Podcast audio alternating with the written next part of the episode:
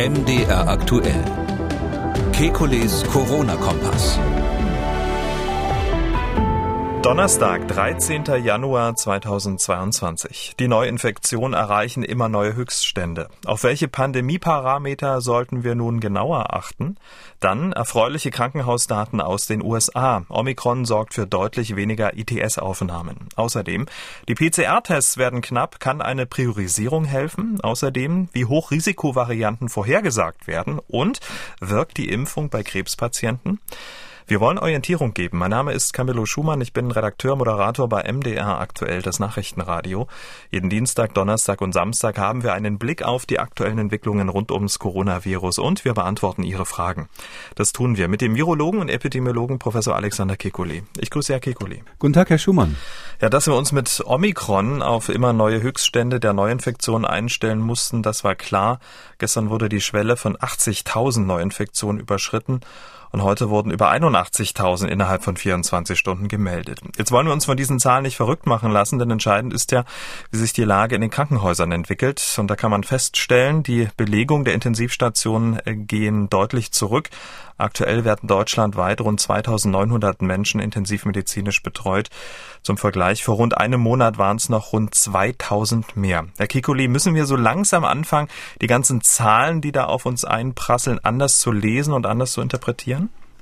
Ja, ich glaube, das machen wir ja eigentlich auch schon seit einiger Zeit, das Robert Koch Institut auch, ähm, dass wir jetzt nicht mehr so panisch wie die Maus auf die Schlange starren, wenn wir die äh, Inzidenzen uns ansehen, weil eben ein Großteil dieser Infektionen relativ harmlos verlaufen. Viele Menschen sind ja auch geimpft oder genesen, wenn sie dann Omikron bekommen, ähm, so dass man und, das andere ist, dass viele Menschen, die auch ins Krankenhaus kommen, muss man dazu sagen, zufällig ähm, quasi Corona identifiziert werden. Das ist ja bei der Aufnahme natürlich natürlich so im Krankenhaus, dass man sogenannte Screening-Tests macht, also quasi jeden, der da reinkommt, auf äh, Covid untersucht. Und da werden halt manchmal welche, die also fallen dann aus allen Wolken, die haben sich in den Finger geschnitten in der Küche, wollten das eigentlich nur nähen lassen und werden mal schnell als Covid-positiv identifiziert. Hm, incidental Covid heißt das inzwischen, gibt es einen Fachausdruck dafür, also zufälliges Covid. Und wenn man das so vor sich hat, dieses ganze Bild, dann muss man wirklich sagen, ähm, erstmal den Ball niedrig halten. Die Inzidenz wird noch weiter weiter hochgehen. Ich bin sogar gestern privat gefragt worden, werden wir die 150.000 erreichen? Ja, also äh, das sind alles so Sachen, da machen wir uns jetzt nicht verrückt. Wichtig ist die Frage, wie, wie vor allem die, ähm, sage ich mal, etwas leichteren Fälle im Krankenhaus vernünftig gemanagt werden können. Hm. Ähm, es gibt ja die Positivquote, dann die Anzahl der PCR-Tests, ähm, die gemacht werden, die Hospitalisierungsrate, sind so ganz viele Parameter. Auf welche Parameter sollten wir jetzt in den kommenden Tagen Tagen verstärkt achten? Na, das Allerwichtigste ist, dass wir unsere Infrastruktur ähm, im, im Griff behalten. Das ist ja nicht nur die Krankenhausinfrastruktur, sondern natürlich auch der sonstige Bereich. Ich, ich zähle da einfach mal zur kritischen Infrastruktur mal so sportlich, auch wenn es eigentlich nicht dazu gehört, äh, sogar die Schulen dazu und die Kitas, weil sie natürlich indirekt, wenn die Kinder dann zu Hause bleiben müssen, weil die Kitas geschlossen sind, auch wieder Leute haben, die ausfallen für wichtige Tätigkeiten, was weiß ich, wenn die Eltern bei der Feuerwehr arbeiten oder so. Und da müssen wir aufpassen, dass wir insbesondere insbesondere eben durch ähm, Quarantäneanordnungen nicht zu viele Ausfälle produzieren, die ähm, dann dazu führen, dass wir insgesamt als Staat nicht mehr funktionieren. Das ist ja der Grund, warum ich vorgeschlagen habe, jetzt richtig Omikron losgeht, und das scheint jetzt gerade dieser Tage der Fall zu sein, ähm, dass man dann überlegt, ob man auf die Quarantäne von Ausnahmen abgesehen ganz verzicht. Also kritische Infrastruktur ist das Wichtigste aus meiner Sicht und ähm, auf, auf Augenhöhe kurz danach kommt dann eben gleich die Frage, wie gehen Arztpraxen und Krankenhäuser mit dem zu erwartenden Ansturm von Menschen äh, um, die nicht schwerst erkrankt sind. Da braucht man ein anderes Management als bisher. Und natürlich ganz wichtig, wie gehen wir mit den Testkapazitäten um? Das haben wir, glaube ich, schon vor Weihnachten besprochen. Ähm, das ist natürlich, wenn man so eine hohe Inzidenz hat, ein ganz wichtiger Punkt. Sehen wir auch in den USA, da sind ja die Testkapazitäten schon am Ende. Hm, auf die Tests schauen wir gleich. Kurz noch nachgefragt. Was würden Sie sagen, in welcher Phase der Pandemie befinden wir uns jetzt? Ähm, also wenn ich jetzt Optimist bin, also ich Sind bin Sie immer ja. vorsichtig mit Blicken, Blicken in die Zukunft, aber wenn man, ja, bin ich tatsächlich. Also ich äh, versuche immer das Positive an äh, schwierigen Situationen auch darzustellen. Das gibt's ja doch durchaus. Also wenn ich es jetzt optimistisch ansehen würde, würde ich wirklich sagen, ähm, es könnte tatsächlich sein, dass das jetzt die letzte wirklich schlimme Welle ist. Ähm, schlimme Welle im Sinne von Inzidenz und die da, die dürfte jetzt gerade das exponentiell hochgehen. Also wirklich ähm, die nächsten Tage werden wir wahrscheinlich Verdopplungszeiten der Inzidenz von alle zwei, drei Tage sehen oder ähnliches, ähm, wie wir es äh, schon mehrmals hatten. Und ich würde auch nicht ausschließen, dass wir also deutlich über die 100.000 pro Tag äh, hinausgehen ähm, trotz unserer Gegenmaßnahmen. Äh, es hat auch keinen Sinn, sich da eben mit allen verfügbaren Mitteln dagegen zu stemmen, weil man eben sonst zu viele sekundäre Kollateralien erzeugt. Die Tests haben Sie angesprochen, die Auswirkungen der enormen Fallzahlen, die sind ja äh, zu spüren. Die Labore, die arbeiten am Limit. Einige kommen mit äh, dem Auswerten der PCR-Tests kaum hinterher und manche Testergebnisse, die auch fürs Freitesten ja enorm wichtig sind kommen erst nach einigen Tagen. Janosch Dahmen, Gesundheitspolitiker der Grünen, der spricht sich in dieser Situation für mehr sogenannte PCR-Pool- bzw. Reintests aus, bei denen die Proben einer Gruppe, zum Beispiel einer Schulklasse, zusammengefasst werden. Ähm, machen solche Pool-Tests bei doch so einem hohen Infektionsdruck wirklich Sinn? Ähm, doch, glaube ich schon. Also das kommt auf die Situation an. Ähm, äh, in Schulen wird es ja so gemacht. Also es ist ja nicht so, dass wenn man äh, PCRs tatsächlich in der Schule macht, denn das ist in den Bundesländern nicht überall einheitlich geregelt, darstellt, dass dann jedes einzelne Kind seine eigene PCR kriegt, sondern das ist schon lange so, ähm, die Eltern wissen das, da gibt es diese sogenannten Lolli-Tests, man, manche machen auch noch den klassischen Nasenbohrer-Test, äh, in Österreich gibt es den Spucktest. Und ähm, wie auch immer wird das dann so gemacht, dass man die einzelnen ähm, Stäbchen oder Lollis oder was auch immer das ist, das sind ja eigentlich keine Lollis, sondern eine ziemlich ekelhafte Wattestäbchen, an denen man da lutschen muss. Und ähm, die werden dann alle in einem Röhrchen gesammelt, meistens vom Lehrer oder der Lehrerin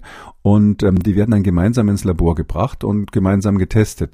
Es ist nur so, wenn dann einer positiv ist davon, dann ist es fast schon mehr Arbeit, als hätte man jeden Einzelnen untersucht. Ähm, und zwar aus dem Grund, dann müssen sie ja wieder jedes einzelne Kind einzeln mhm. abstreichen mhm. nochmal. Vorher haben sie ja gepoolt, um rauszukriegen, wer jetzt der Positive war. Das heißt, sie haben einen erheblichen Zeitverzug im positiven Fall und sie haben auch die Situation, ähm, dass man ähm, natürlich dann ähm, ähm, doppelt so viel im Grunde genommen testet. Und auch diese Pooltests sind jetzt nicht so, dass man sich vielleicht das so vorstellt, dass das Labor da nur mal eine PCR mal schnell machen muss, sondern das ist von, vom Arbeitsprozess schon deutlich aufwendiger, als wenn man so einen einzelnen Test macht. Deswegen ja eben genau die Frage, macht das bei so einem erheblichen Infektionsdruck dann überhaupt Sinn, das zu machen? Weil die Wahrscheinlichkeit, dass ähm, ja noch viel, viel mehr positiv sind in dieser äh, getesteten Gruppe, ist ja enorm hoch. Ja, das ist, äh, kommt eben ganz genau darauf an, ähm, wie viel, was sie dann damit machen. Also ähm, in Schulklassen kann man natürlich überlegen, ob man dann sagt, ähm, sobald der Lolli-Test ähm, positiv ist von der ganzen Klasse, der gepoolte Test, äh, kommt die ganze Klasse erstmal in Quarantäne-Isolierung. Ähm, das ist eben dann genau die Frage, die man stellen muss. Ähm, geht es hier darum, nur die Positiven rauszuziehen und nur Isolierung zu machen oder geht es darum, irgendwie Kontaktpersonen in Quarantäne zu bringen? Und wenn man sich eben für die reine Isolationsstrategie entscheidet, ähm, dann hat man es natürlich leichter, weil dann wird man sagen, gut, also wer positiv ist, wird ähm, quasi isoliert. Und dadurch, dass man dann die Quarantänepersonen ja gar nicht mehr nachverfolgt und nicht mehr einzeln nochmal nachtestet und ähm, gar nicht ähm, guckt quasi, äh, wie, wie ist es bei denen nach drei Tagen, nach fünf Tagen und so weiter, die muss man ja nicht mehr freitesten. Ähm, dadurch hat man natürlich eine enorme Erla Entlastung der, der Testkapazitäten. Drum glaube ich, ja, man kann die, ähm, man kann diese Pooltests weiterhin machen, wenn man quasi klug, äh, kluge Protokolle hat, was man im positiven Fall macht. Man kann das natürlich nur bei bestimmten Einrichtungen machen, das heißt, die Schulen sind da das Typische. Ich bin nicht so sicher, ob das ähm, so viel Entlastung bringen würde, wenn man jetzt noch noch mehr Pooltestungen an den Schulen macht. Äh, der Vorschlag ist, ist deshalb möglicherweise nicht geeignet, um wirklich da den Druck rauszunehmen. Äh, die beste Maßnahme, um den Druck auf die Tests rauszunehmen, wäre eben auf die Quarantänen zu verzichten. Der Leiter des Corona-Krisenstabes der Bundesregierung, das ist der Generalmajor Carsten Breuer, der hat gesagt, dass es bald voraussichtlich nicht mehr genügend Testkapazitäten für die gesamte Bevölkerung zur Verfügung stehen. Wir werden mit Sicherheit, wie bei allen knappen Ressourcen, Kapazitäten bündeln müssen, wo es erforderlich ist. Das hat er der Süddeutschen Zeitung gesagt. Das gelte auch für Tests. Sobald es irgendwo eng wird, muss ich priorisieren. Da haben Beschäftigte in der kritischen Infrastruktur Vorrang. Ähm, Frage an Sie, sollten die PCR-Tests tatsächlich priorisiert werden? Aber wenn das tatsächlich gemacht wird, fällt da nicht dieses gesamte Testkartenhaus auch zusammen? Weil dann warten ja die, die aus der kritischen Infrastruktur arbeiten, die bekommen die Tests, aber andere, die nicht da arbeiten, die ähm, sitzen zu Hause und können nicht auf Arbeit gehen, oder? Ähm, ich glaube, man muss da sehr aufpassen, ähm, wie man das priorisiert. Das kann man ja klug und unklug machen. Ähm, dass, dass man jetzt drüber nachdenkt, ist gut. Ich sag mal ganz ehrlich gesagt, für die Hörer dieses Podcasts wahrscheinlich ein bisschen das Gefühl, dass man spät anfängt, das zu machen, ähm, aber ähm, äh, möglicherweise noch rechtzeitig. Ähm, es ist ja so, also sie, dass, dass man in der, äh, dass man priorisiert hat bei bestimmten Berufsgruppen einen großen Sinn. Ich meine, das sind vor allem diejenigen, die mit den vulnerablen Gruppen umgehen. Wer im Krankenhaus arbeitet, wer im Altenheim arbeitet, ähm, die gehören ja in gewisser Weise auch zur kritischen Infrastruktur. Ähm, die ähm, sollten meines Erachtens wirklich den Zugang zu den PCA-Tests priorisiert haben, weil da geht es darum, aus Ausbrüche bei Personen zu verhindern, die dann hinterher ja wirklich auf der Intensivstation landen können oder vielleicht schon dort liegen, je nachdem. Und das, also da ist es sinnvoll. Wenn Sie natürlich sagen, ähm, es muss jetzt wirklich unbedingt jeder äh, Polizist, der irgendwo Streife fährt, ähm, der muss jetzt ähm, unbedingt sofort wissen, ähm, ob sein PCR-Test positiv oder negativ ist, weil vielleicht ähm, eins der Kinder in einer Kita ist, wo es einen Ausbruch gab, also so über Bande gespielt, dann kommt man genau in den Bereich, ähm, wo man durch die Priorisierung eigentlich mehr falsch macht als richtig. Aber da muss ich ehrlich sagen, das sind so handwerkliche Sachen, das können wir Deutschen eigentlich ganz gut. Also ich bin jetzt da optimistisch, dass da jetzt kein grober Unsinn gemacht wird. Übrigens ist es auch so, ähm, da, an der Stelle ähm, ist ausnahmsweise, hätte ich fast gesagt, in so einem Infektionsgeschehen ist auch von Vorteil, dass wir ein föderales System haben. Weil die Bundesländer und damit ihren Unterteilungen in die Kreise, da weiß man vor Ort schon relativ gut, was wichtig ist und was nicht. Und da bin ich optimistisch, dass die das richtig hinkriegen werden. Aber die Priorisierung, um diese Pauschale zu sagen, die muss man, das muss man tatsächlich machen und das, der Plan hätte vielleicht schon in der Schublade liegen müssen, aber das, das muss man jetzt tatsächlich sich überlegen, wie man, wie man da vorgeht. Zum Beispiel auch bei der Frage, ob man jetzt wirklich jeden positiven Antigentest, um nur mal dieses Beispiel zu nennen, ähm, ob man den tatsächlich mit PCR bestätigen muss. Weil das ist ja nach wie vor Vorschrift. Das RKI zählt ja die Fälle erst dann, wenn sie PCR bestätigt sind. Und das ist zum Beispiel so etwas, äh, sage ich, ein Relikt aus der Anfangszeit der Pandemie. Ich finde, ähm, in der Normalsituation, wenn jetzt der, der Antigen-Schnelltest positiv ist, dann ist man jetzt in dieser Welle positiv. Punkt. Während Deutschland vergleichsweise vorsichtig in diese Omikron-Welle geht, denkt man in Spanien schon einen Schritt weiter. Auch in Spanien werden jeden Tag neue Rekordneuinfektionen gemeldet und da mutet es ein wenig befremdlich an, wenn Premier Pedro Sanchez laut über eine neue Strategie im Umgang mit Corona nachdenkt. Die Strategie lautet die Grippalisierung der Corona-Pandemie. Also Corona künftig wie eine Grippe behandeln, gehört wie andere Erkältungskrankheiten dann eben mit dazu. Dieser Strategiewechsel müsse nun vorbereitet werden, hat Sanchez gesagt. Einige Mediziner warnen dann gleich vor einer Bagatellisierung. Die Idee der Grippalisierung verharmlose Corona und komme viel zu früh. Herr Kekulé, dass wir mit Corona irgendwann mal wie mit einer normalen Grippe umgehen und leben müssen, das ist ja die große Hoffnung. Aber jetzt darüber nachzudenken, ist das zu früh oder ist es genau der richtige Zeitpunkt? Naja, Sie haben die Frage richtig gestellt. Nachdenken muss man natürlich. Also strategisch nach vorne denken, das, das ist ja etwas, was, wo ich auch manchmal mir wünschen würde, dass wir es noch besser machen würden. Ähm, die Frage ist nur, ähm, muss man es jetzt so kommunizieren? Das ist ja mehr ein Kommunikationsthema. Äh, wenn jetzt ähm, hier Sanchez sagt, also ähm, wir, das ist eigentlich demnächst so ähnlich wie eine Grippe, dann gibt es natürlich ganz viele Spanier, die sagen, ja, habe ich verstanden, ähm, Gefahr ist vorüber. Ähm, man muss sagen, in Spanien ist trotz allem die, die, Lage in zweierlei Hinsicht ein bisschen anders als bei uns. Also zum ersten haben die eine bessere Durchimpfung der älteren Altersgruppen. Also die sind wesentlich besser geschützt, weil die ganz konsequent, die haben, sag ich mal, in dieser älteren Altersgruppe als 60 plus haben die ganz wenig Menschen, die sich nicht impfen lassen wollten, ähm, so sie da eigentlich besser aufgestellt sind als wir in Deutschland. Und zugleich ist es aber so, dass die Bevölkerung noch mürber als bei uns ist bezüglich der Gegenmaßnahmen. Das ging ja dort wirklich so Maske auf, Maske ab. Zum Teil war es so, dass man in Madrid auf den ganz großen Plätzen irgendwie eine Maske aufhaben musste. Ähm, Im Freien ist meines Wissens jetzt in den meisten Teilen Spaniens die Regel, das habe ich jetzt nur mündlich ge gehört, aber die Regel soll jetzt so sein, dass man wirklich im Freien eine Maske immer tragen muss, mit Ausnahme bestimmter Flächen, die da speziell bezeichnet werden. Zum Beispiel auf landwirtschaftlichen Flächen ist, hat man eine Ausnahme oder am Strand hat man eine Ausnahme. Aber sonst ist so, so umgekehrt eigentlich generell die Regel Maske auf. Äh, zumindest habe ich das mündlich so gehört. Äh, Gab es wohl dann auch regional und es ist auch so, dass in Spanien ja ähnlich wie in Deutschland dann die letzte Entscheidung die Regionen treffen und da ist es ganz unterschiedlich. Also wenn Sie da im Land rumfahren, müssen Sie ganz unterschiedliche Regeln beachten. Die Spanier sind davon maximal genervt. Da gab es ja zur Erinnerung auch am Anfang dieser ganzen Corona-Maßnahmen, wo man in Spanien wirklich härteste Wuhan-artige Lockdowns gemacht hat, also nach einem chinesischen Modell klassische Lockdowns gemacht hat. Das konnten wir in Deutschland ja zum Glück verhindern. Ähm, da ähm, war es dann so, dass die dass es ja Demonstrationen gab. Die Leute sind auf die Straße gegangen, die, das Militär ist in Madrid eingerückt. Ähm, alle diese Dinge sind ja passiert. Ähm, zudem gibt's Regionen in Spanien, wenn ich jetzt an Katalonien denke, die sowieso ähm, nicht so gern auf das hören, was aus Madrid kommt. Und in dieser Gesamtlage äh, ist die Option jetzt quasi die Schrauben anzuziehen und alles nochmal strenger zu machen, wie das in Deutschland ja jetzt gerade passiert, äh, für Sanchez nicht gegeben. Der kann das quasi nicht. Der ist in der gleichen Lage, wenn ich es mal so sagen darf, wie Joe Biden oder Boris Johnson. Äh, man muss ja auch immer sehen, was dem Volk noch zumutbar ist. Darum verstehe ich psychologisch, warum er sagt, ja, wir müssen jetzt mal drüber nachdenken, dann einen anderen Blick drauf zu werfen. Und es kann auch sein, das ist ja auch, hm, sage ich ja ganz offen, immer meine Hoffnung, ähm, dass das bei uns dann ab Herbst so sein wird, ab der nächsten Welle.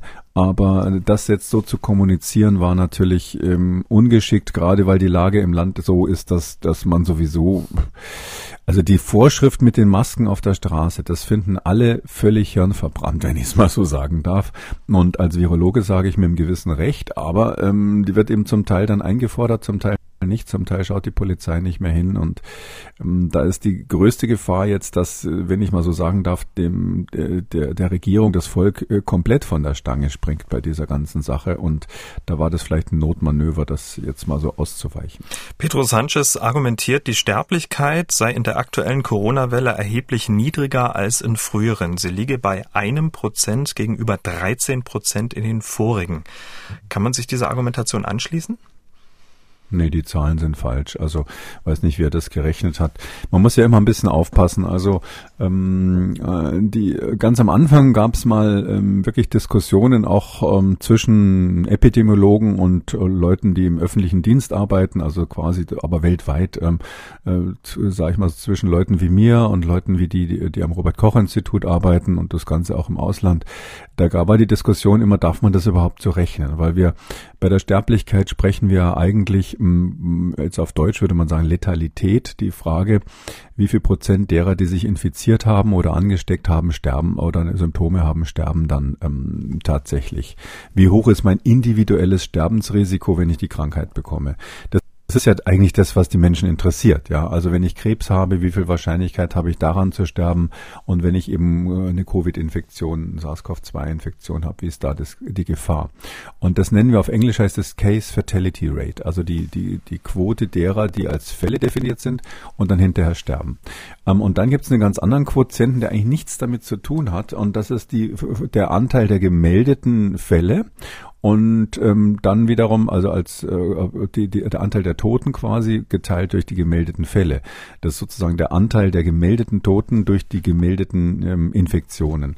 Und da machen dann viele Politiker draus, am Anfang auch viele Behörden des öffentlichen Gesundheitsdienstes, so eine Sterblichkeitsquote.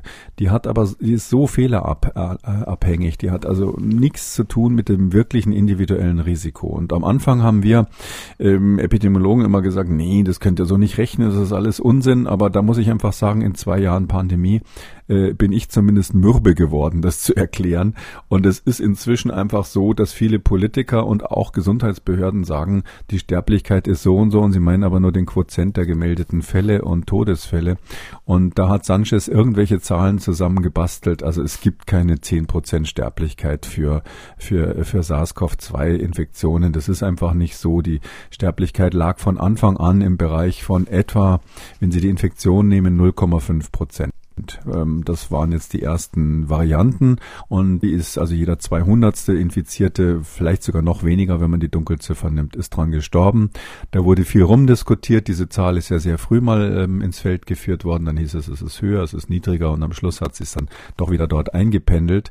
Natürlich ist die Gefahr für Menschen, die jetzt 70 Jahre alt sind und Risikofaktoren haben, chronische Grunderkrankungen, ähm, die ist natürlich viel höher. Da kommen sie zum Teil durchaus, wenn Sie jetzt sagen, Altersheimbbewohner in Norditalien, äh, Alter über 80 plus Grunderkrankung, da kommen sie äh, gut über 10 Prozent äh, Sterberisiko, aber die kann Sanchez ja nicht gemeint haben. Hm.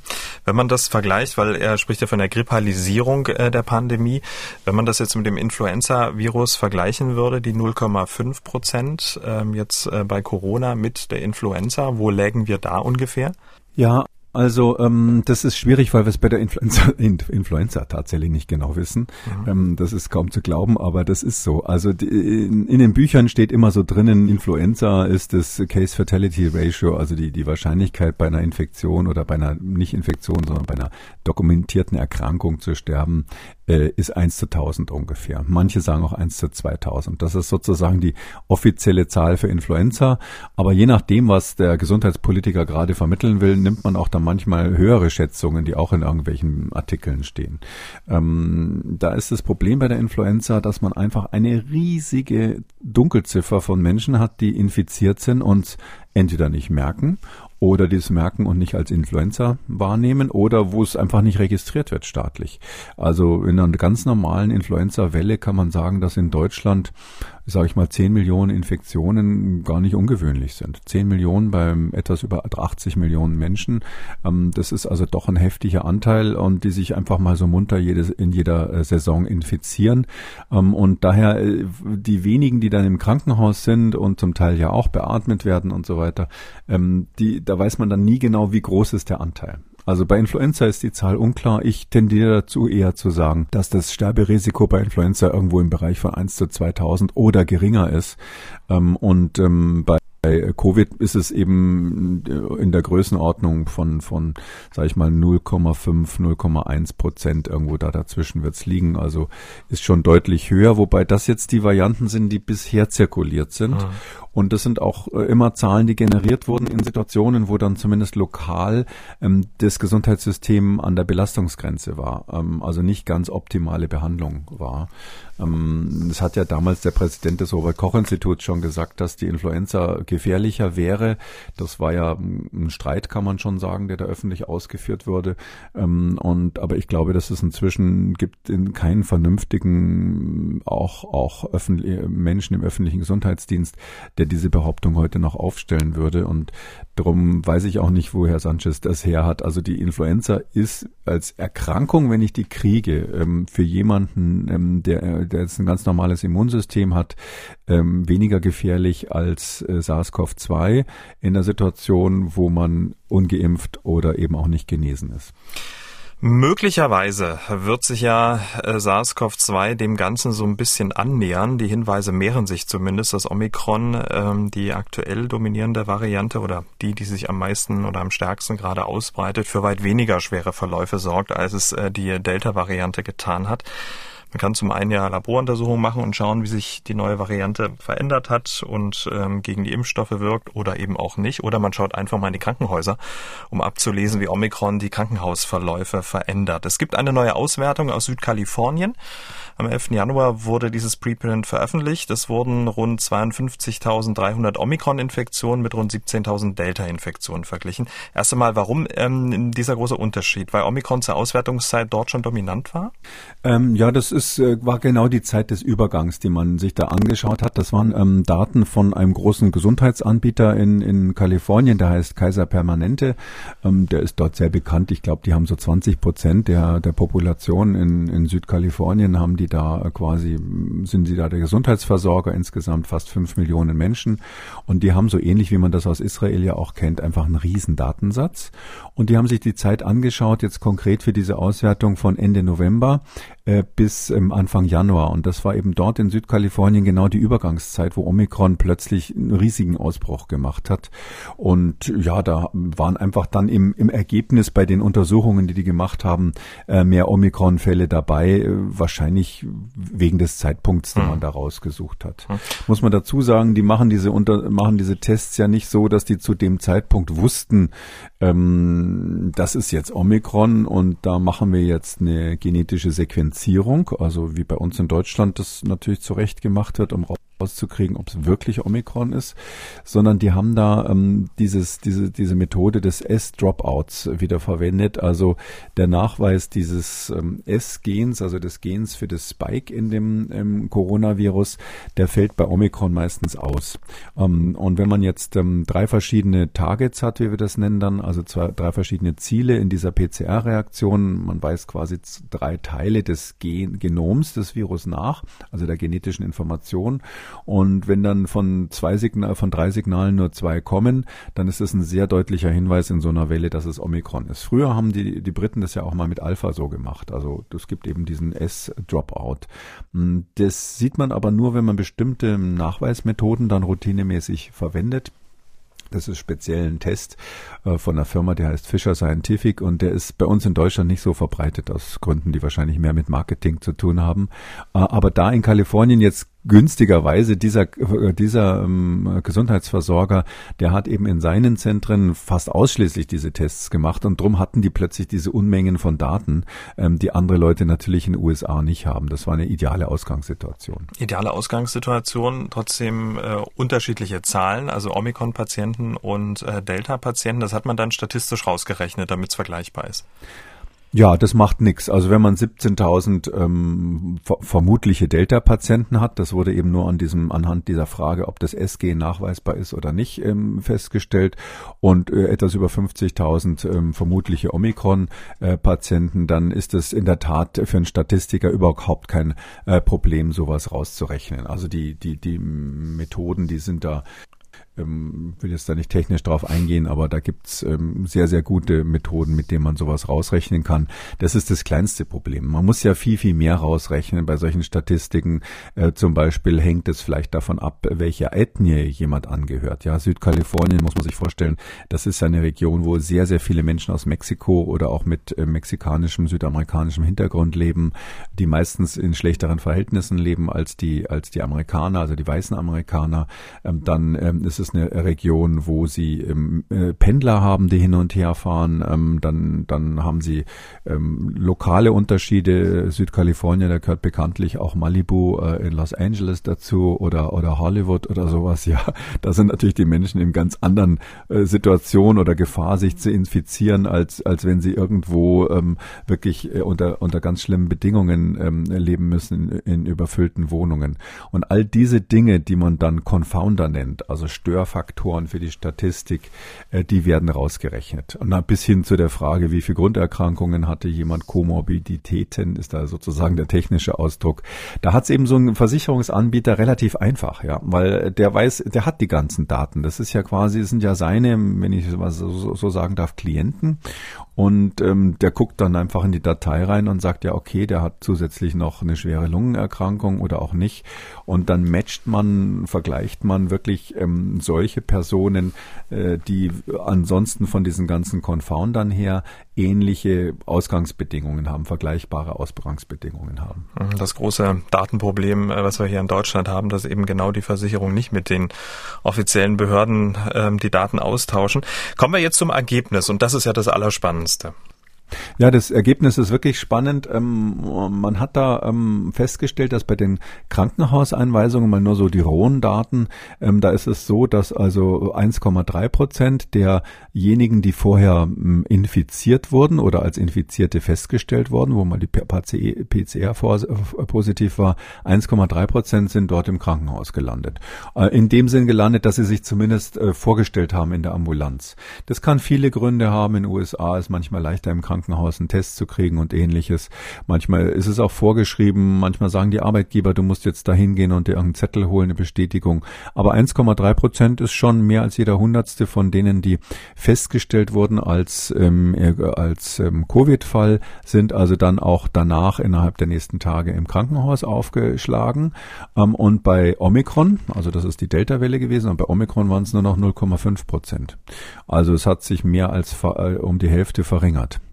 Ähm, das ist dann nochmal ähm, eben äh, bezüglich der genannten Confounder nachgerechnet worden, also dass man wirklich rausrechnet, welche Störfaktoren können da eine Rolle spielen. Ähm, das nennt man dann die adjustierte, das adjustierte Risiko ins Krankenhaus zu kommen. Und dieses adjustierte Risiko, mal so grob gesagt, lag in dem Bereich von minus 50 Prozent. Das heißt also, äh, die, die Wahrscheinlichkeit ins Krankenhaus zu kommen nach einer Omikron-Infektion ist nach diesen Daten um die Hälfte geringer als nach einer Delta-Infektion. Infektion. Zur Erinnerung, ähm, in London hatte man ähm, das Ganze ja mal untersucht. Die Studie haben wir hier besprochen. Da war es auch genau die gleiche Zahl, minus 40 bis 50 Prozent. Und dann gab es auch Daten aus Schottland, die wir mal besprochen haben. Da war es minus 70 Prozent. Und ähm, das äh, ist eigentlich, kann man sagen, überall auf der Welt, wenn man reinschaut und die Möglichkeit hat, die Daten ein bisschen genauer anzuschauen. Die Wahrscheinlichkeit im Krankenhaus ähm, sozusagen sich anzumelden im weitesten Sinne nach einem draußen positiv ausgefallenen ähm, PCR-Test ist um die Hälfte geringer. Da muss man vielleicht dazu sagen, ähm, eine Sache ist noch ganz wichtig. Warum gehen die Leute ins Krankenhaus dann hinterher? Ähm, da gibt's eben dieses Stichwort, was inzwischen Incidental Covid heißt, also zufällig festgestellte Covid-Infektionen. Ähm, und da haben die das auch wiederum in dieser Studie, da gibt's nur ganz wenige, die das rausrechnen können. Die Briten konnten das zum Beispiel nicht in ihren Daten. Die haben ja, weil sie ja diese diese, diese Krankenakten quasi von den Menschen haben, haben die geguckt, warum sind die denn ins Krankenhaus? Und die haben dann diejenigen auch mal rausgerechnet, die wegen ganz anderer Gründe im Krankenhaus waren, also nicht wegen Atemwegsproblemen im weitesten Sinne. Und wenn man dieses äh, Incidental Covid rausrechnet, also die, die zufällig ähm, sozusagen entweder mit Delta oder mit Omikron ins Krankenhaus gekommen sind, dann kommt nach dieser Kontrolle trotzdem am Ende raus, dass diese 50 Prozent Verminderung ist. Also mhm. dieser wichtige Störfaktor, der sonst in den Studien immer so ein kleines Fragezeichen war, der ist hier meines Wissens zum ersten Mal sauber rausgerechnet worden. Das heißt klipp und klar, wenn Sie Omikron haben, gehen sie ähm, wegen Omikron-Symptomen oder wegen Covid-Symptomen ähm, seltener ins Krankenhaus. Das ist quasi der erste Parameter, der Schritt ins Krankenhaus. Wie sieht's denn dann mit dem nächsten Schritt aus? Ähm, also dann ähm, die Überstellung auf die Intensivstation. Wie hat sich's denn da ausgewirkt? Ja, also bei der Intensivstation ist es, und das ist, ist eben auch wieder eine Bestätigung eigentlich, aber hier nochmal sehr sauber an einer großen Zahl gerechnet, ganz eindeutig. Also die, die Reduktion ist minus 74 Prozent. Also die, die, der Anteil derer, die auf die Intensivstation geht mit Omikron, ist um 74 Prozent reduziert im Vergleich zu denen, die Delta haben. Und da muss man eins dazu sagen, ähm, das ist schon, das ist schon stratifiziert, also korrigiert bezüglich der Frage, hat der vorher eine Impfung gekriegt, hat der vorher schon mal äh, Covid gehabt? Also genesen oder geimpft ist hier nicht der Grund, sondern man, man hätte, könnte ja sonst sagen, in der Omikron-Welle gab es schon mehr Geimpfte vielleicht, weil die Impfung inzwischen fortgeschritten ist in Kalifornien oder es hatten sich schon so viele mit Delta infiziert, dass dann in der kurz darauf folgenden Omikron-Welle vielleicht mehr Genesene dabei waren. Das haben die rausgerechnet. Und ähm, wenn man das raus ausreichend ist die Wahrscheinlichkeit, dann ähm, auf der Intensivstation zu landen, um, um fast 75 Prozent reduziert in dieser, da in dieser äh, Studie. Übrigens auch die, die Dauer des Aufenthalts im Krankenhaus, was ein ganz wichtiger Faktor mhm. natürlich ist, äh, weil manche liegen halt einfach nur eine Nacht, was weiß ich, weil das Krankenhaus gerade ein Bett frei hatte und der, der Arzt abends keine Zeit mehr hatte oder ähnliches. Die ist auch deutlich reduziert worden. Um 70 Prozent ist die, die Krankenhausdauer, äh, die Dauer der Krankenhausaufenthalte reduziert. Und von denen, die auf der Intensivstation gelandet sind, das ist, fand ich auch eine interessante Zahl aus dieser doch relativ großen Zahl von Menschen, die da untersucht wurde in Südkalifornien. Es gab elf, die in, äh, in diesem Zeitraum ähm, beatmet werden mussten, die also an die mechanische Beatmung angeschlossen wurde bei Delta. Elf Patienten und bei Omikron gab es null obwohl ja die Zahl der Omikron-Fälle, das haben Sie eingangs gesagt, über 50.000 war, die man gesehen hat und die von Delta nur knapp 17.000. Das heißt also, es gab nicht einen einzigen Omikron-Patienten in diesem Zeitraum, der erstens auf die Intensivstation musste und zweitens auf der Intensivstation beatmet wurde. Das heißt, die lagen da, haben wahrscheinlich eine Sauerstoffmaske äh, vorm Gesicht gehabt, also diese sogenannte High-Flow-Therapie bekommen, aber beatmet werden musste mit Omikron keiner. Und das ist natürlich schon erstaunlich. Das deckt sich mit dem, was ganz am Anfang schon die Ärzte in Süd, äh, Südafrika berichtet haben. Okay, also es manifestiert sich. Ähm, jetzt sind das sehr positive Zahlen, ähm, die man trotzdem als ähm, ja, naiver Hörer vielleicht ähm, gar nicht so richtig einordnen kann, weil Sie gesagt haben, ja, die Geimpften, die Genesenen und die ähm, völlig immunnaiven, die sind, also die Ungeimpften, die sind da quasi schon rausgerechnet worden. Das ist quasi so eine bereinigte Zahl. Aber was bedeutet das denn unterm Strich für jemanden, der mit dem Virus noch überhaupt keinen Kontakt hatte, ähm, in Form von Impfung beziehungsweise beziehungsweise Infektion, also für jemanden völlig naiven, kann man dann wirklich ähm, die Schlussfolgerung ziehen, Omikron ist auch für diese Person milder? Ja, das ist genau das, was man hier ähm, zum ersten Mal epidemiologisch rausrechnet. Wir haben ja viele ähm, inzwischen auch Tierexperimente und ähm, Zellkulturexperimente, die haben wir auch hier zum Teil besprochen, die im Labor das zeigen, dass die, dass dieses äh, Virusvariante weniger gefährlich ist, einfach als Virus. Und äh, es ist in der Tat so, dass das genau das, was Sie sagen, hier epidemiologisch auch gezeigt wird. Übrigens, das die eine, ein, eine habe ich noch, ja, äh, und zwar ähm, die Sterblichkeit ähm, ist um 90 Prozent reduziert. Also alle Parameter, die wir haben, sind ähm, deutlich besser bei Omikron. Und das gilt sowohl für die, die geimpft und genesen sind. Da gibt's ja auch immer mal wieder welche, die, ähm, die hinterher dran sterben. So ist es nicht. Also sie können an Covid sterben, auch wenn sie geimpft oder genesen oder sogar beides sind. Das sind meistens dann ältere Menschen, die, die, die erhebliche Grunderkrankungen haben. Also für die ist dieses, diese Reduktion des Risikos vorhanden und die gleichen Reduktionen, über die wir gesprochen haben, also Sterblichkeit, Intensivstation, Krankenhausaufnahme, Dauer der Krankenhauszeit im Krankenhaus, die gleichen Reduktionen gelten auch für die, die eben, wie Sie sagen, quasi immunologisch naiv waren, die also ohne Impfung und ohne zurückliegende Infektion ähm, quasi zum ersten Mal eine SARS SARS-CoV-2-Infektion, aber dann mit der Omikron-Variante bekommen haben. Ähm, durch alle Altersgruppen eigentlich oder kann man das nicht genau sagen? Ähm, das ist so, dass diese Studien, wenn, wenn man das sozusagen adjustiert, das, dieses Wort dieser adjustierten Kovarianten, das ist, da macht man das dann so, dann prüft man zum Beispiel, wie ist es, wenn ich mal nur Männer vergleiche und nur Frauen vergleiche. Und wenn man da keinen Unterschied sagt man, findet, dann sagt man, okay, spielt keine Rolle. Und dann macht man genau das, was Sie sagen. Dann guckt man, wie ist es, wenn ich verschiedene Altersgruppen mir anschaue. Ähm, ist die Reduktion des Risikos bei den Älteren in ihrer eigenen Altersklasse natürlich dann ähm, genauso groß wie bei den Jüngeren. Und wenn man da keinen Unterschied äh, findet, dann sagt man, okay, es ist auch nach Alter adjustiert und dann eben nach Ethnie, Ethnie und so weiter. Und das heißt also, ähm, diese Daten sind, äh, also das ist natürlich ein Preprint, muss mhm. man sagen. Und also ich lese es fast wie so ein Gutachter, kann man sagen, aber selbstverständlich kann es da Fehler geben zwischendurch, die, die man einfach übersieht. Und äh, das, die, äh, die Gutachter setzen sich dann wirklich zwei, drei Tage lang für ein so ein Paper hin, wenn sie das gründlich machen. Die rechnen die ganzen Daten nochmal nach und solche Sachen. Äh, manchmal wird es nochmal einem Spezialisten geschickt, der sich mit dieser speziellen Auswertungstechnik äh, mathematisch besonders gut auskennt. Das deshalb hat das Ganze insofern noch das Fragezeichen, ob es quasi die harte Prüfung dann bestehen wird. Aber sofern das so ist, dass dieses Paper die harte Prüfung besteht und es ist immerhin äh, von der Universität in Berkeley äh, gemacht werden, also äh, gemacht worden, also University California in Berkeley, äh, das sind wirklich Top-Leute, aber trotzdem auch solche Leute machen mal einen Fehler. Mit der Einschränkung, sage ich mal, kann man das jetzt schon so sagen, dass das Omikron deutlich weniger gefährlich ist, als das Delta war. Durchaus. Ähm, die Frage ist nur, was bedeutet das? Wir haben gerade ähm, über Spanien und die Grippalisierung ähm, gesprochen. Wenn ich jetzt einen, äh, wenn ich mich jetzt sozusagen in die in die in die Rolle eines äh, ungeimpften über 70-Jährigen ähm, reinversetze, der das jetzt hört, ähm, da könnte ich jetzt die einfache Schlussfolgerung für mich ziehen, ach, da lasse ich mich nicht impfen, da lasse ich mich mit Omikron infizieren und fertig aus. Ja, also das Risiko ist auf jeden Fall noch höher als die Grippe, also nach den Zahlen, die wir jetzt sehen. Also es kann natürlich sein, dass jetzt äh, in einigen Monaten wir mal wirklich dann feststellen, wenn wir das, in, wenn wir das auswerten hinterher, ähm, dass ähm, es so ist, dass äh, Omikron so harmlos ist, dass man vielleicht wirklich sagen würde, Mensch, Kinders, das hätten wir doch einfach laufen lassen können.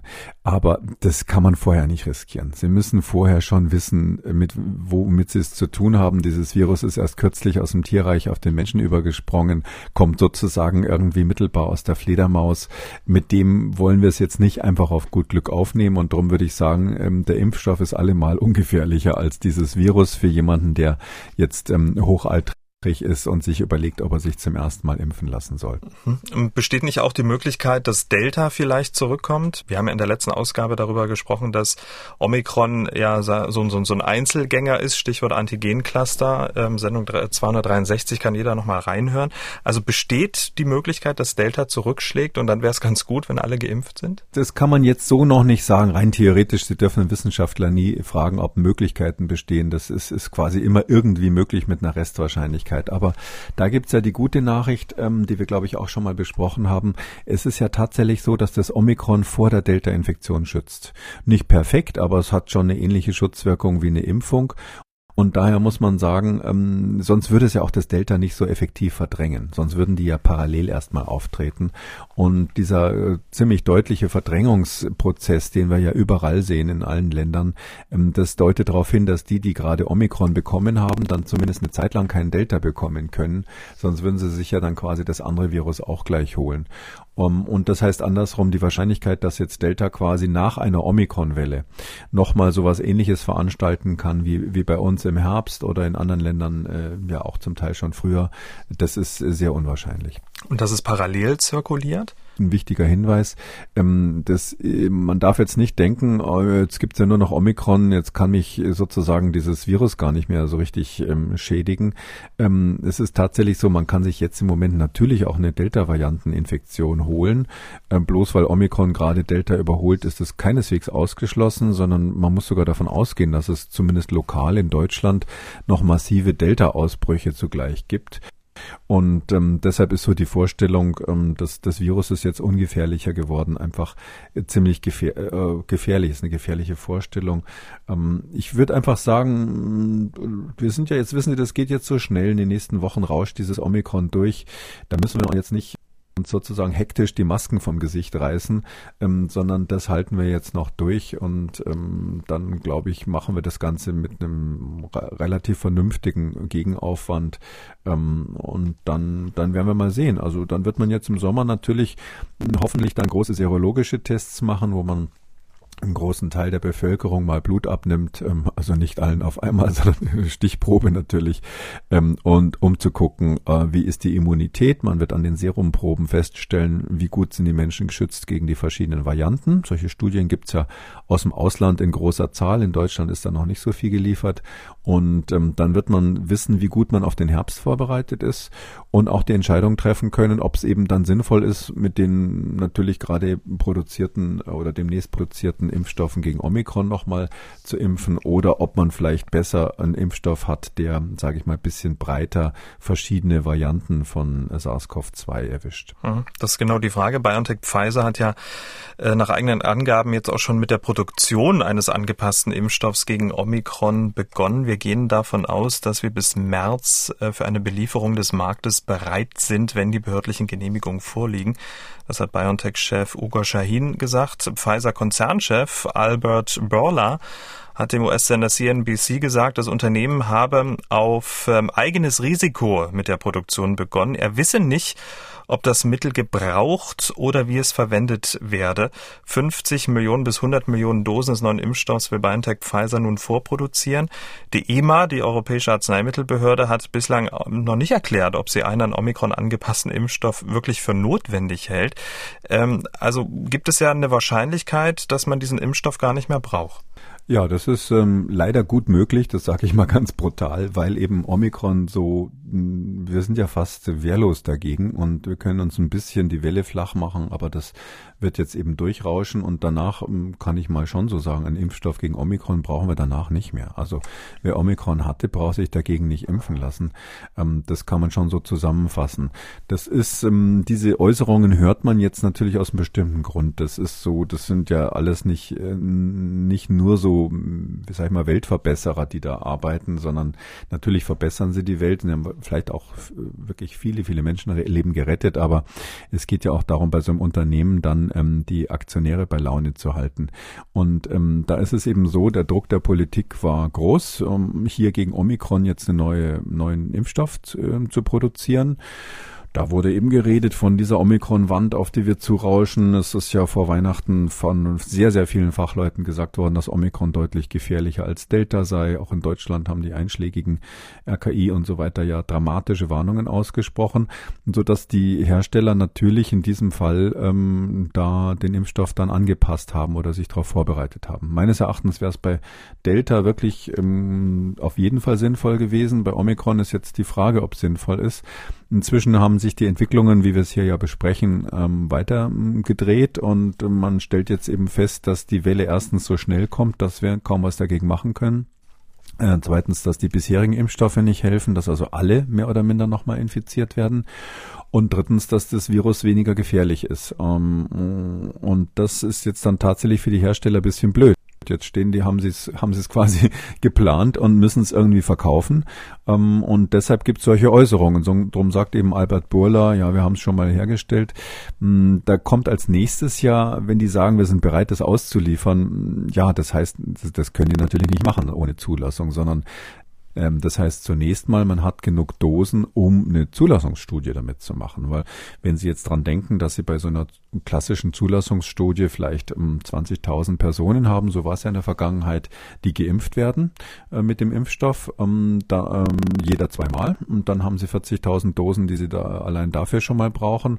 Das müssen Sie von der Logistik her ähm, natürlich ähm, auch richtig stellen, dass die, dass die überall dann, dann quasi am richtigen Ort sind. Das heißt, Sie haben große Ressourcen äh, von Extrakapazitäten, die die brauchen, damit die 40.000 dann wirklich im Arm der Probanden landen. Und ähm, dann ist die Studie, die muss eine Weile laufen, die muss ausgewertet werden, muss festgestellt werden, wie die Immunität von den Geimpften ist, ob das ausreicht und so weiter und so weiter. Und wenn sie damit fertig sind, ähm, dann kommt die Situation, dass, dass dann die Länder sagen müssen, okay, wir bestellen das, wir kaufen das. Deshalb ist eher die Frage, die interessant ist, wird man es schaffen, ähm, das wäre ja wirklich die schwierigere Übung, einen eher universalen Impfstoff äh, gegen die gegen SARS-CoV-2 zu generieren. Das ist hier im Prinzip möglich, mal so ganz theoretisch gesagt. Das ist ähm, eher leichter möglich als bei Influenza, wo man das ja auch schon lange versucht. Ähm, und da würde ich mich sehr freuen, wenn da ähm, demnächst positive Nachrichten kommen, dass man in dieser Richtung was hat. Der müsste aber auf jeden Fall nochmal ganz generell in einer großen Studie dann überprüft werden bezüglich der Nebenwirkungen und äh, bezüglich der Wirksamkeit. Das heißt, so ein Universalimpfstoff, ich hätte da Zweifel, dass wir den bis zum Herbst dieses Jahres ähm, tatsächlich so verfügbar haben, dass wir, dass wir sowas dann verimpfen könnten. Hm, in der letzten Podcast-Folge 263, da klang es ja auch schon an. Der Leiter des Paul-Ehrlich-Instituts, Klaus Situcek, hatte ja gesagt, dass gerade diskutiert wird, ob man nicht gleich einen Impfstoff entwickeln sollte, der breiter aufgestellt ist als nur gegen Omikron. Und ähm, das macht BioNTech Pfizer natürlich auch parallel. Da stellt sich natürlich die Frage, wie kann man einen Impfstoff entwickeln gegen ähm, Hochrisikovarianten, von denen man noch gar nichts weiß. Ähm, jede Woche entstehen ja tausende Varianten. Und das wird gemacht mit einem sehr ausgeklügelten Frühwarnsystem. BioNTech Pfizer arbeitet dafür mit einem britischen Unternehmen zusammen. InstaDeep heißt das. Beide Unternehmen haben eine Berechnungsmethode entwickelt, die mit Hilfe von künstlicher Intelligenz Hochrisikovarianten in wenigen Minuten erkennt und praktisch in Echtzeit überwachen kann. Also das ist doch Science Fiction pur, oder? Ähm, ja, das ist das, wo alle immer schon von geträumt haben. Also da muss man sagen, die, die Geschichte für dieses Frühwarnsystem für neue Virusvarianten, ähm, die ist sehr, sehr alt. Also nach meiner Erinnerung war es so, dass im Jahr 2003, als die SARS, das ursprüngliche SARS mal ausgebrochen ist, dieses Thema dann so nach und nach hochgekocht ist. Da gab es von verschiedenen Fachleuten, ich war auch einer von denen, die äh, die Forderung und Empfehlung, so ein Frühwarnsystem ähm, auf den Weg zu setzen. Ist übrigens damals aus Kostengründen Gründen nicht gemacht worden. Also diese Forderung ist, obwohl die relativ genau ausformuliert war, ähm, diese Forderung ist, da ist mit dem ist man nie nachgekommen in dem Sinn. Ähm, viele Jahre später ähm, war dann eher so durch die ähm, Gefahr bioterroristischer Anschläge so eine ähm, Nervosität hauptsächlich in den USA vorhanden, dass man dann doch solche ähm, Early Detection Systeme quasi in Auftrag gegeben hat. interessanterweise die amerikanische eher militärische Ab Abwehr, Ab, Abwehrbehörde DARPA hat das dann, hat da ähm, Forschungsaufträge rausgegeben. Es wurden auch ähm, Unternehmen gegründet sogar. Ein Bekannter von mir in den USA hat ähm, sehr erfolgreich so ein Unternehmen gegründet, was sich auf die Farm, äh, Fahne geschrieben hat, ähm, Viren auf der ganzen Welt früh zu entdecken. Das ist eben nicht so einfach, wie man so sagt, weil genau, genau was, was jetzt hier auch vorliegt, ähm, dann finden sie irgend so Virus bei irgendeinem so Affen im Urwald und jetzt ist halt die Frage, äh, könnte das mal auf Menschen überspringen? Könnte das, hat das Gefahrenpotenzial? Da ist das Feld so offen, dass, dass diese Strategien, die von einigen nachverfolgt wurden, da gibt's ja die berühmte Eco-Health Alliance zum Beispiel in den USA, äh, wo, wo, wo jetzt auch Vorwürfe sind, dass, äh, dass die vielleicht möglicherweise zu eng mit Wuhan zusammengearbeitet haben und, und, und da gefährliche Experimente gemacht haben, ähm, dass man gesagt hat, also wir suchen jetzt mal den ganzen Dschungel ab und alles, was wir da finden, analysieren wir auf mögliche Gefahr, äh, dass es auf den Menschen überspringt. Das war viel zu groß. Also das war unmöglich, sowas vorherzusehen und ich war auch von Anfang an jetzt von diesen Strategien nicht so begeistert. Aber jetzt haben wir eine ganz spezielle Situation, nämlich wir haben ein Pandemievirus, wir kennen schon mehrere Varianten, die gefährlicher geworden sind. Also zum Beispiel den Übergang von der ursprünglichen Variante, die ähm, in Wuhan äh, entstanden ist, bis zu der, die dann in ähm, Nord, äh, Norditalien entstanden ist. Das war ja der entscheidende Schritt, wo das Virus sich so verändert hat, dass es überhaupt pandemietauglich wurde. Also aus, ausreichend ansteckend insbesondere. Dann der nächste Schritt zur Alpha-Variante, die also es geschafft hat, zum Teil das Immunsystem ein bisschen auszutricksen aber insbesondere deutlich nochmal infektiöser war. Dann die Delta-Variante, die nochmal vielleicht 40 Prozent ansteckender war, ähm, vor dem Hintergrund, dass sie auch schon Immundurchbrüche gemacht hat, eben diese Welle bei den ähm, Genesenen und Geimpften auch schon gemacht hat, so dass wir eigentlich zwei Parameter bei diesem speziellen Virus jetzt schon kennen und die sind beide interessanterweise hauptsächlich mit diesem Spike-Protein ähm, äh, äh, assoziiert, also mit diesem S-Protein des, des Virus, was da auf der Oberfläche ist ist. Ähm, und diese zwei Eigenschaften heißen, wie ansteckend ist es? Wird es stärker ansteckend? Hat es eine höhere Affinität zu seinem Rezeptor in der Lunge? Oder ähm, und, und ist es vielleicht in der Lage, das Immunsystem auszutricksen? Und dadurch ist das Problem jetzt nicht mehr so riesengroß, sondern es ist wirklich eingegrenzt auf ganz konkrete Eigenschaften. Und das kann man jetzt tatsächlich mit dem Computer so ein bisschen, wenn ich mal so sagen darf, simulieren und vorher berechnen. So ein bisschen. Künstliche Intelligenz, das ist ja auch ein sehr, sehr weites Feld und das ist ähm, ja auch etwas Neues und äh, gerade so in Bezug auf Impfstoffe ist das wirklich Science Fiction pur. Ende Dezember haben BioNTech und InstaDeep ja auch einen Preprint veröffentlicht, wie ihr Frühwarnsystem funktioniert. Wir wollen jetzt kein, kein, keine Vorlesung, kein Fachgespräch draus machen, aber können Sie so ungefähr mal zusammenfassen, wie das funktioniert? Ja, das ist, man muss dazu sagen, das ist, ähm, äh, Incedeep ist eine Firma in London, meine ich, sitzen die, mhm. jedenfalls im Vereinigten Königreich. Und ähm, das ist so einer derer, ähm, vielleicht kennen andere die, die Firma DeepMind, die ist, die ist auch dort gewesen und die hat ja, die ist eigentlich der Vorläufer gewesen. Also die Instadeep-Leute sind auch zum Teil von äh, DeepMind gewesen, zum Teil ist es so, dass sie zusammengearbeitet haben am Anfang. Inzwischen sind es äh, meines Wissens Wettbewerber. Ähm, und ähm, DeepMind ist aber eigentlich das, die ursprüngliche Geschichte dazu. Und zwar sind das, sind das Leute, die ein, einfach äh, künstliche Intelligenz für alle möglichen Prozesse ähm, entwickelt haben. Die äh, DeepMind gibt es seit 2010 ähm, und die haben am Anfang, die Geschichte kennen viele, aber ich kann es trotzdem erzählen, weil die wirklich, äh, die äh, kann man sagen, die Wissenschaft und unsere Welt verändert hat und verändern wird in den nächsten fünf Jahren. Ähm, die haben angefangen, wie so, wie so, wie so Computerfreaks das so machen, erstmal so uralte Atari-Spiele ähm, zu machen. Also so wirklich so die ersten Computer, die es überhaupt gab, die haben so ganz doofe Spiele gehabt, wo man irgendwas, so Pac-Man kennen vielleicht manche und sowas, also so ganz einfache Sachen. Und da haben die ihre künstliche Intelligenz drauf angesetzt, diese Spiele zu verstehen. Ähm, das, äh, insgesamt waren es, glaube ich, 49 Atari-Spiele. Und das Witzige ist nur, die haben das nicht so gemacht, dass sie da das Programm reingefüttert haben und so wie so Schachcomputerleute angefangen haben, jetzt das, die Schachregeln da zu erklären. Nö, die haben eine Kamera vor einen PC gesetzt und haben den Computer einfach mit dieser Kamera zuschauen lassen, so als wenn Sie oder ich das machen würden, wie jemand anders Atari spielt. Und vom reinen Zuschauen, also vom Zuschauen auf dem Monitor, hat der Computer nicht nur diese Spiele alle gelernt, sondern ist so gut gewesen, dass er immer dann seinen Gegner geschlagen hat, in kürzester Zeit, ich weiß nicht, mal ein paar Tage oder sowas. Und mit diesem gleichen Verfahren haben die dann als nächstes das berühmte AlphaGo entwickelt.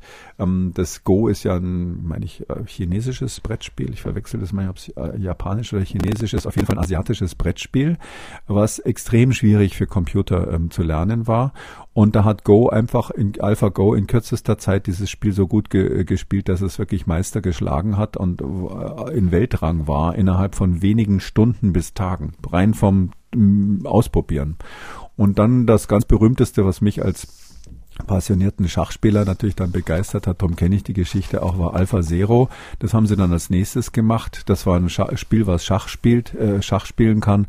Und es hat in kürzester Zeit, ohne dass man irgendwie die jetzt Schacheröffnungen oder irgendwelche Strategien da einprogrammiert hätte oder dem Computer gesagt hat, du sollst es so und so machen, hat das einfach durch Learning by Doing, durch Ausprobieren, hat das wirklich so gut Schachspielen gelernt, äh, dass es inzwischen ähm, Großmeister und Weltmeister schlägt.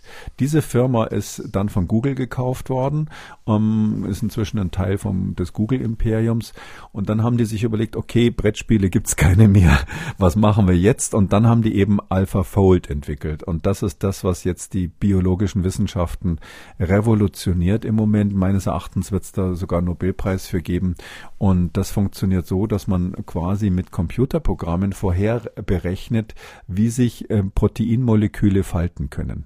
Das ist etwas, was extrem schwer vorherzusagen ist. Das müssen Sie sich so vorstellen, wie eine lange äh, Metallkette oder so, wo jedes einzelne Kettenglied sich um 360 Grad drehen könnte und Sie keine Ahnung haben, wie die hinfällt, wenn Sie die aus dem zweiten Stock auf den Bürgersteig runterfallen und so äh, werfen und sowas können die vorher berechnen. Ähm, das ist unglaublich unglaublich und die machen das mit einer Präzision, äh, dass, dass, dass man quasi aus jeder Gensequenz inzwischen ausrechnen kann, wie das Protein hinterher aussieht.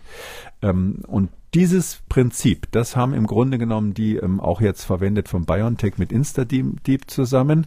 Und die haben jetzt gesagt, okay, äh, wir kennen aus den biologischen Daten diese zwei Parameter, ähm, wie, wie wird das Virus infektiöser und wie kann es dem Immunsystem ausweichen. Ja. Die Daten haben wir aus der Biologie. Und dann haben die quasi gesagt, so Computer, jetzt optimiere mir doch mal, wie ich mit minimalem Aufwand möglichst optimal diese zwei Parameter zusammenziehen kann. Das nennt man Pareto-Rechnung, also Pareto-Optimalisierung. Ähm, eigentlich ein Begriff aus der Wirtschaft. Übrigens, diese Firma InstaDeep hat ursprünglich diese äh, Artificial Intelligence für wirtschaftliche Fragestellungen angewendet. Und ähm, das Pareto-Prinzip kennen viele. Da sagt man so 80, 20, 80 Prozent der Ressourcen ähm, muss man ein, äh, 20 Prozent der Ressourcen muss man einsetzen, um 80 Prozent äh, des Ergebnisses zu erhalten. Ähm, so ein altes Management-Tool und so ähnlich funktioniert diese Pareto-Optimierung. Das ist so eine mathematische Methode, wo man quasi überlegt, wie kann ich mit möglichst wenig wenig Ressourcen möglichst nah ans Optimum rankommen. Und da sagen die, die haben es wirklich geschafft, indem sie die Varianten, die man ja jetzt schon kennt, wir haben ja viele Varianten, die als Variants of Concern ähm, eingestuft wurden oder als äh, Varianten, die äh, unter Beobachtung stehen. Also die, die eine haben griechischen Buchstaben, die anderen nur diese, diese Abkürzung mit B1 und so weiter. Ähm, und da haben, sagen sie eben, über 90 Prozent der Varianten haben sie quasi entdeckt mit dem Programm. Ähm, und sie hätten die die theoretisch schon zwei Monate vorher gesehen im, im, im Pandemieverlauf, behaupten sie. Also ob das jetzt so stimmt, weiß ich nicht. Also die Behauptung ist ziemlich spektakulär. Sie sagen aber jedenfalls durch Beobachtung der ähm, Sequenzierungen, der, der Genomsequenzierungen, die ja weltweit gemacht werden, die dann immer hochgeladen werden in so ein System, das heißt äh, GISAID, also G-I-S-A-I-D, das ist die Global Initiative äh, of Sharing All Influenza Data, hieß die mal. Also da haben sich so Influenza-Spezialisten mal zusammengetan, aber es ist letztlich eine Datenbank, wo alles hochgeladen wird, was man an Corona-Informationen hat, an genetischen Informationen und durch, über diese Daten Datenbank, wo über 250.000 Varianten schon registriert sind von SARS-CoV-2, da haben sie ihr Programm laufen lassen und das hat eben interessanterweise über 90 Prozent der, der Varianten entdeckt und zwar schon bevor die sozusagen offiziell Varianten genannt wurden. Und das wird jetzt äh, das Programm sein, mit dem die versuchen werden, so einen gemeinsamen Nenner zu finden für einen optimalen Impfstoff, der eben dann auch gegen künftige ähm, SARS-CoV-2-Varianten wahrscheinlich möglicherweise wirkt. Ich will aber wirklich da auch die Hoffnungen dämpfen. Das ist zwar toll und klar, man hört wahrscheinlich raus, dass ich von diesen, dieser Verbindung zwischen künstlicher Intelligenz und Biologie sehr begeistert bin. Ich sag mal in Klammern von der Verbindung zwischen künstlicher Intelligenz und Google bin ich nicht ganz so begeistert, ja. Aber ähm, in der Biologie wird das, äh, macht das eine Revolution, weil wir plötzlich ganz anders auf die Daten gucken. Wir können genetische Informationen uns anschauen und äh, per Knopfdruck quasi auch an, nachschauen, wie dann das Protein, was da daraus generiert wird, also quasi das Molekül, was da daraus hergestellt wird, aussehen wird. Ähm, das ist toll, diese Sache, aber das heißt natürlich nicht, dass wir jetzt ähm, tatsächlich in die Zukunft schauen können, was die nächsten Varianten von diesem Virus betrifft. Ähm, ich bin da nicht so optimistisch, weil die zwei Parameter, die könnten sich auch auf ganz andere Weise optimieren. Und der Computer lernt ja nur das, was, was er, was er gesehen hat. Also ähm, es gibt eben das Unbekannte, was sie noch gar nicht gesehen haben, sozusagen Unknown Unknowns. Und da kann was Neues kommen, mit dem keiner vorher gerechnet hat. Und dann kann es der Computer auch nicht vorhersagen. Das, er kann dann höchstens so eine falsche Sicherheit erzeugen. Und da muss man ein bisschen aufpassen, dass man jetzt nicht denkt, ähm, wir können das sozusagen da in die Zukunft schauen. Das andere ist, dass er praktisch nur auf dieses S-Gen schaut, also auf dieses Oberflächenprotein. Viren können aber auch ähm, sich anpassen, indem sie in anderen Teilen des, des Virusgenoms, in anderen Teilen ihrer Erbinformationen irgendwo Veränderungen machen, die zum Beispiel dazu führen, dass es sich schneller vermehrt in irgendwelchen Zellen. Und da schaut dieses Programm bisher noch gar nicht hin. Alle Studien und alle Preprints, die wir in dieser Sendung besprechen, verlinken wir Ihnen natürlich in der Schriftversion dieses Podcasts zu finden unter Audio und Radio auf mdr.de. Damit kommen wir zu den Fragen unserer Hörerinnen und Hörer. Frau Schäfer hat angerufen. Ihr Mann erkrankte an Lymphdrüsenkrebs. Er wurde erfolgreich mit einer Chemotherapie behandelt. Die wurde im Mai vergangenen Jahres abgeschlossen und danach hat er sich impfen lassen. Er wurde im Juli und September zweimal geimpft mit BioNTech, hatte dann keine Antikörper nachweislich. Anfang Dezember wurde er geboostert und heute die Nachricht wieder keine Antikörper. Was würden Sie uns empfehlen, wie wir weiter vorgehen sollen? Krebspatienten und die Immunität. Was kann man da grundsätzlich zu sagen? Ja, das ist in der Tat leider so, dass wir ähm, das häufig sehen, dass oder häufiger mal sehen, dass Patienten, die eine Chemotherapie durchgemacht haben, dass die hinterher nicht richtig äh, reagieren bei den Antikörpern. Das ist leider mh, mm, die schlechte Nachricht, dass man muss davon ausgehen, dass die dann auch keine richtige Immunität gegen SARS-CoV-2 entwickelt haben. Ist eine andere Situation als das, was wir manchmal besprochen haben, dass Leute nach der Impfung super angesprochen haben, haben hatten riesen viele Antikörper und dann erschrecken sie, weil weil die zwei, drei Monate später runtergegangen sind. Also bei diesen Menschen geht man davon aus, dass die Immunität zumindest für schwere Verläufe noch durchaus ausreicht, obwohl die Antikörper wieder zurückgegangen sind. Wenn aber von Anfang an sich keine, ähm, sage ich mal, gut messbaren Antikörperspiegel entwickelt haben, dann spricht es dafür, dass die Immunität auch schlecht ist.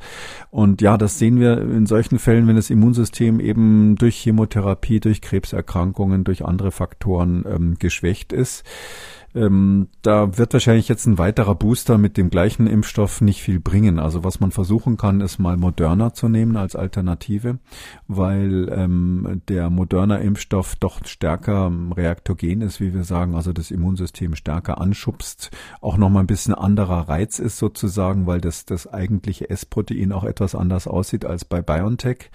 Ähm, man kann warten, bis weitere Impfstoffe dann demnächst auf den Markt kommen. Das kann durchaus sein, dass auch ein konventionell hergestellter Impfstoff, der dann einen Wirkverstärker mit drinnen hat, ein sogenanntes Adjuvans, ähm, dass der möglicherweise auch ähm, jetzt bei diesem Patienten was bewirkt.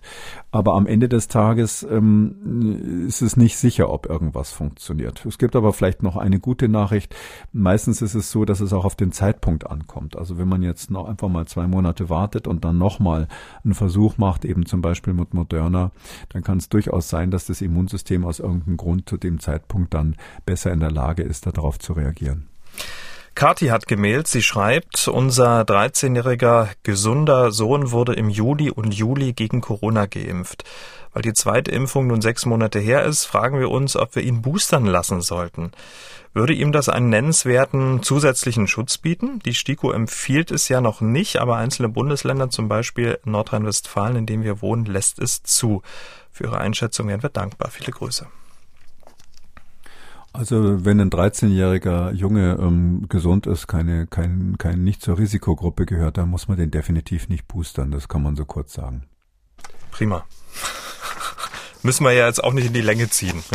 Ne? Manchmal ist die Antwort auch kurz, ja. Sonst ist immer die Gefahr, dass ich zu viel sage, aber das ist hier kurz, das äh, müssen Sie nicht machen in dem Fall. Und ein kleiner Korrekturhinweis an dieser Stelle, weil es doch einige Hörerreaktionen gab. In Folge 263 hatten wir die Frage von Herrn Hochholzer beantwortet. Er hatte eine Infektion und wurde dann zweimal mit BioNTech geimpft und nun wollte er wissen, ob diese zweite Impfung als Boosterimpfung zu werten sei. Ich sagte nein und verwies auf das epidemiologische Bulletin des Robert-Koch-Instituts vom 21.12., wonach die STIKO nach äh, Infektion zwei Impfungen für eine abgeschlossene Grundimmunisierung empfiehlt.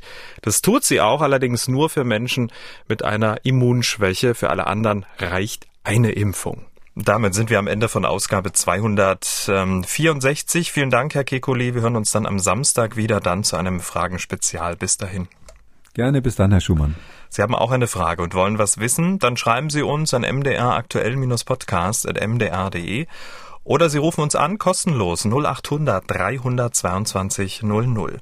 Kekules Corona-Kompass als ausführlicher Podcast unter Audio und Radio auf mdr.de, in der ARD-Audiothek, bei YouTube und überall, wo es Podcasts gibt. An dieser Stelle wie immer ein Podcast-Tipp. Hören Sie doch mal in den Rechthaber rein, der Podcast für Ihre juristischen Alltagsfragen. In der aktuellen Folge geht es um die explodierenden Strompreise und wie die Anbieter damit umgehen. Der Rechthaber überall, wo es Podcasts gibt. MDR aktuell. Kekules Corona-Kompass.